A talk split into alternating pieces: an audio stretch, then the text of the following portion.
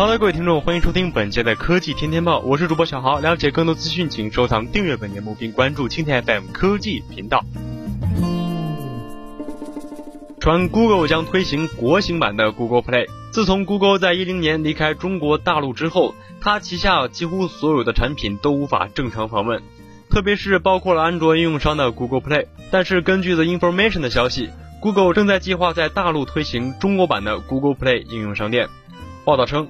现在，Google 正在寻找中国的政府批准，计划在本季度推出一个特别版的 Google Play，并且对于中国政府承诺的会遵守本地的相关法律。这意味着一些不符合相关法律法规的政策应用可能不会在你手机上出现。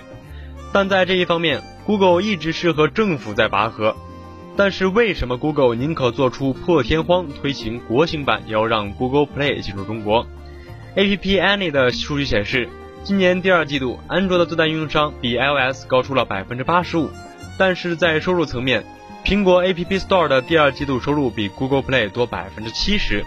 Google Play 在中国的缺席是最大原因之一。现在出现在国内的安卓手机上，百分之八十是第三方应用商场，剩下的则是手机商场的应用软件。另外，报道还指出。除了 Google Play 以外，Google 的穿戴设备和操作系统安卓 Wear 也可能在中国推出中国版。相比 Google Play，安卓 Wear 推行的国行版反而不那么奇怪。相比起 Google Play，安卓 Wear 推行的国行版反而不那么奇怪。